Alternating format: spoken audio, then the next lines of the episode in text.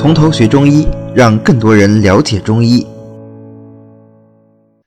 好，再来看栀子啊，栀子呢，它是茜草科的常绿植物，栀子的成熟果实。这个植物我们应该是非常非常的熟，呃，因为栀子花到处都是，对吧？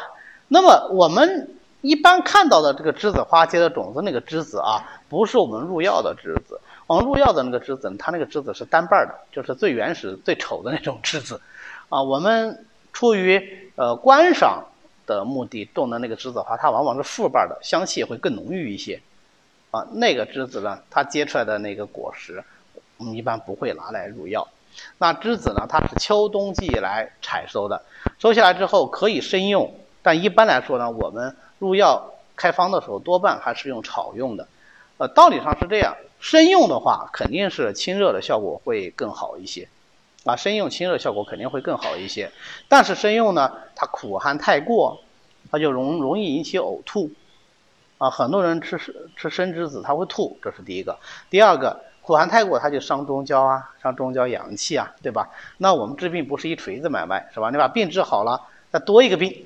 还 不把脾胃伤掉，那也不行。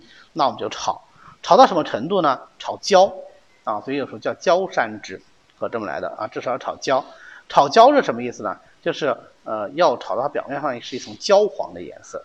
啊，栀子原来是个红色，炒着炒着会更红啊，然后继续炒，一直炒到最后有焦黄，哎，这个程度就刚刚好。但是如果你的目的是用栀子清热止血，那炒焦的还不够，因为炒焦只是有清热，没有止血的作用。啊，止血作用还不够强，那就把它炒炭啊，就表面一层都是炭啊，所以经常也有呃，现在有一些专家攻击我们说，你们有中医有这么多炭药啊，什么熟地炭、荆芥炭、栀子炭是吧？呃，炒成炭了不都是炭吗？对吧？那呃，难道栀子炭跟熟地炭有区别吗？这就是他不了解我们，栀子炒炭不是炒成一大坨炭，就是表面上它炭。啊，里面还是栀子，对不对？当然，里面肯定是跟生栀子成分是不一样了，这是肯定的，是不是？啊，所以我就觉得这个专家要么是没吃过烧烤，是吧？有的烧烤表面烤的焦焦的，里面其实蛮好吃的，啊，那当然也可能他没想到，啊，这个可能性也是啊，也是有的，啊，所以这个炮制是很重要。那栀子，栀子啊，为什么叫栀子呢？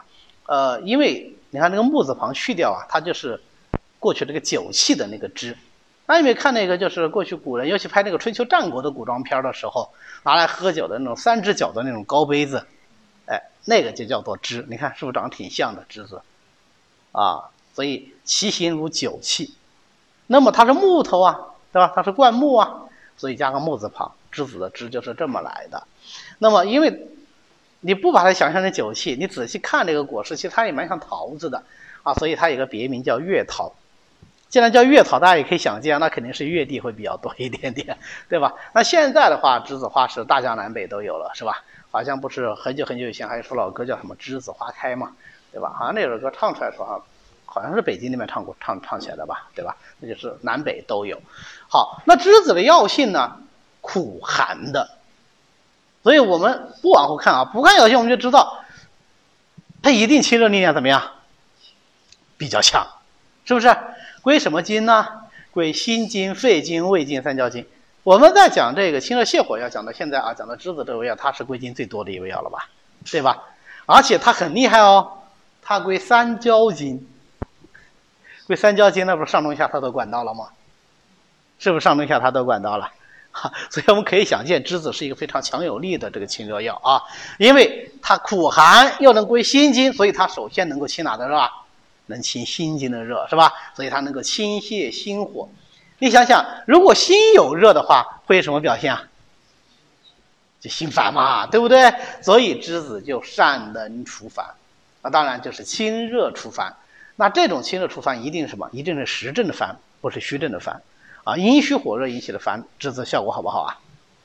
效果就不好哦，啊，效果就不好。好。那么清热除烦就能够治疗热病引起的各种心烦呐、躁扰不宁呐等等等等啊，呃，但它只是清热哦，它有有没有什么消积啊、化痰呐、下气啊这样做有没有啊？都没有啊，所以它最好是清无形之热，对不对？好，它配上豆豉，就是清胸膈间无形虚热的代表方——栀子豉汤。啊，所以栀子豉汤有个典型的症状就是烦，烦到什么程度呢？叫心中懊龙，反复颠倒。心里烦呐，烦的没法说出来啊！心中懊龙，反复颠倒，不知道干什么好，坐也不是，站也不是，这叫做反复颠倒啊！那这个呢，用栀子使它，栀子能清热，但豆豉我们已经学过喽，它除了能清热，还能干什么？它还能透发，是不是？你不是无形虚热吗？对不对？那么火欲发之，给你透发出来，这个热不就出来了吗？那为什么只能治疗无形的虚热呢？因为这里面。有没有去除有形实血的药啊？没有，也没有这方面的药性和功效，对不对？所以，如果热邪已经跟痰、跟饮、跟血结合到一起了，跟湿结合到一起了，那再用栀子豉汤有效吗？这个效果就差了，对不对？啊，但不是说不能用栀子哦，栀子还是可以用，对吧？但你要加其他的一些药啊。那么它的清热力量比较强，热之极则为毒，所以它就能够清热解毒。善于治疗火毒炽盛、高热啊、烦躁啊、神昏啊、谵语啊等等等等。那这种情况下，光靠栀子一味药清热够不够？不够，我还要再加强清热作用，要加其他的苦寒清热药。哎，我们前面讲的这些清热泻火药里面有没有特别苦寒的药啊？没有啊，没有的啊，就是苦为甘寒，辛甘寒。心寒、肝寒，对吧？都是这样的药啊啊，黄芩、黄连这样的药，它们是苦寒药啊，所以配上黄芩、黄连来凉血解毒、泻火除烦。比如说清温败毒饮啊，就是这样的。那清温败毒饮呢，也是治疗这个呃热盛弥漫三焦胃气营血这么一个方子啊。那么它是苦的，苦就能燥湿啊。所以呢，它就能够怎么样？就能够清热又燥湿，又是入三焦经的，所以它能燥哪的湿呢？它能燥三焦的湿热。所以栀子这个药是最有意最有趣的，它是三焦之热皆可清之啊！你在上焦可以用栀子，在下焦可以用栀子，在中焦也可以用栀子，弥漫三焦还是可以用栀子啊！栀子的药。很好玩，是吧？好，那么它配上茵陈蒿啊，配上大黄啊，能够治疗阳明的郁热症啊。比方说茵陈蒿汤，如果是配上黄柏呢，黄柏是专专走下焦的，我们后面会讲到啊，最善走下焦，那它就能够治下焦的湿热。栀子薄皮汤，它前面其实配豆豉的话，那什么，那就治上焦热了，对不对？没发觉它配伍不一样，它最终发挥的功效不一样，并不是它跟谁走就到哪去啊，是本身它三焦都能到。啊，这个是栀子的特点。然后我前面讲了，栀子颜色是红的啊，色红就能入血啊，对不对？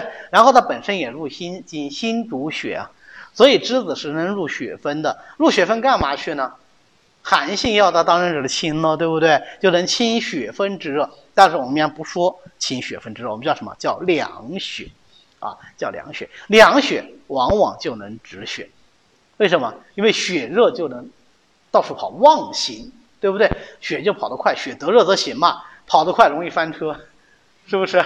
所以容易跑到脉外，跑到脉外就怎么样？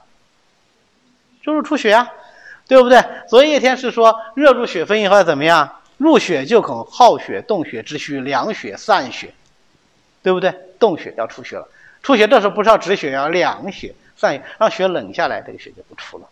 你看，不能说冷下来，温下来。对不对？恢复到它原来的温度，所以它就能够治疗血热妄行引起的各种出血症，吐血啊、流血呀、呃、尿血呀，甚至斑疹呐，这都可以治啊。火毒之盛的斑疹呐，都可以治。那往往配上一些毛根啊、生地啊、黄芩啊这样一些清气分热的药，或者是一些凉血药。那么这样的一个苦寒药，当然脾虚便溏食少的是不能用的啊。所以张仲景在《伤寒论》里对栀子豉汤说：“病人就为糖者不可服。”就是这个病人原来就是大便有点稀的，为糖哦，为糖就不可以服了。那如果是糖的很厉害，当然更加不可以服，是吧？生用容易吐啊，所以我们现在一般都是用炒用啊。最后总结一下啊，啊，栀子功效就是什么？泻火除烦，清热利湿，这清热燥湿更合适一些啊。然后凉血解毒啊，这样这样，苦甘。苦寒，对吧？栀子不甘，苦寒入这个啊心经、肺经、胃经、三焦经，对吧？所以它有这样的功效。好的，今天呢我们就讲到这里，欢迎大家扫描下方的二维码，加我们群管理员的微信 b m z z y j a t，也就是百密斋中医讲堂的拼音首字母，并且发送“从头学中医”，呃，这样呢，我们的管理员就会拉你入群的，让我们一起和其他的中医爱好者来探讨中医知识。